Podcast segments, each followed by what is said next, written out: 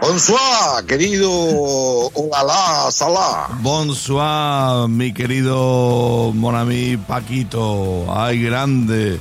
Eh, hemos empezado en francés, pero ni mucho menos por jorobar a la gente del PSG. No. No, no, no, no, eh, no, para nada, para nada. Yo por, yo por jorobar a Macron todavía, pero por jorobar a la gente del PSG no, porque, porque a mí no me, han, no me han hecho nada.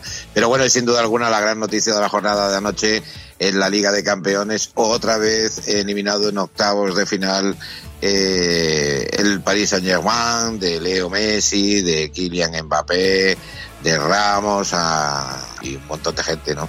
Y de muchísimo dinero y de muchísima inversión durante tantísimos años, Y pero otro batacazo. Al final nada, otro batacazo como tú dices. Ya está. Sí, sí, sí, pues ya perdieron la ida 0-1 y, y en la jornada de anoche le ganó el Bayern de Múnich 2-0 al Paris Saint-Germain. Sí te tengo que decir que Leo Messi hizo un partido horroroso, horroroso, o sea, horroroso. Mbappé hizo otro partido horroroso.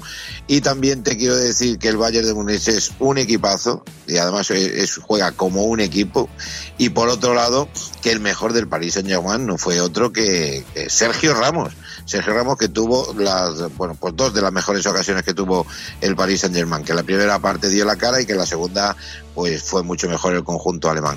Y te digo que Sergio Ramos fue el mejor pues no solamente en el plano deportivo en el Paris Saint Germain sino también en el plano ofensivo al que ya todos conocemos no y que me llama muchísimo la atención eh, con la temporada que está haciendo y con el nivel que está demostrando pues se haya quedado ya fuera de la selección para siempre Wow. tal y cual firmó él mismo después de una llamada del seleccionador eh, Luis de la Fuente, que a mí me pueden contar misa, que fue una decisión de Luis de la Fuente, que yo lo que tengo claro es que esto es una decisión empresarial, por lo menos Ah, eh, por las noticias que yo tengo, es una decisión empresarial.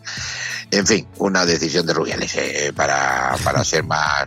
Bueno, Pero, por el, caso el- que el Madrid, ¿qué? ¿Cómo va- le va la cosa dentro de las champiñones? Bueno, pues la semana que viene el partido de vuelta ante el Liverpool con la ventaja de 2-5, son tres goles de diferencia, pero en una semana tensa, una semana para darle muchas vueltas a, a lo que está pasando sobre todo en los últimos partidos, donde el Real Madrid no encuentra el gol, donde hay un poquito de, un poquito, un muchito, eh, baja de forma física y sobre todo goleadora, en tanto de Vinicius como de, de Benzema, y hay una semana que por fin el Real Madrid no ha tenido que jugar en tres semanas y son demasiados días, creo yo, para hablar todo el rato de lo mismo.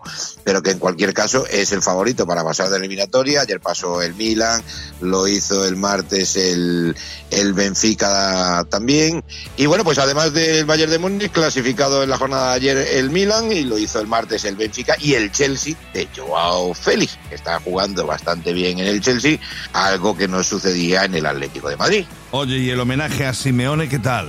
Pues mira, hablando de Joao Félix, su entrenador hasta, hasta diciembre, Simeone, pues un homenaje muy emotivo, ya fue en el campo, ayer en el Metropolitano, pues rodeado de leyendas y un homenaje a un, a un hombre que es historia viva del Atlético de Madrid, del fútbol mundial, son 613 partidos ya eh, dirigiendo al Atlético de Madrid que se dice que se dice pronto. Así que muy merecido el homenaje a Diego Pablo Simeone, que ya tiene al Atlético de Madrid tercero, ¿eh? ya lo tiene tercero en la liga. Vaya tela, vaya tela. Paco Reyes con la cara de por detrás del deporte, esto se va poniendo más calentito. Sí, va casi como la estacionalidad meteorológica. Desearte lo mejor de cara al fin de semana que Sí, ya te sí. estaré sintiendo en el Radio Estadio Noche.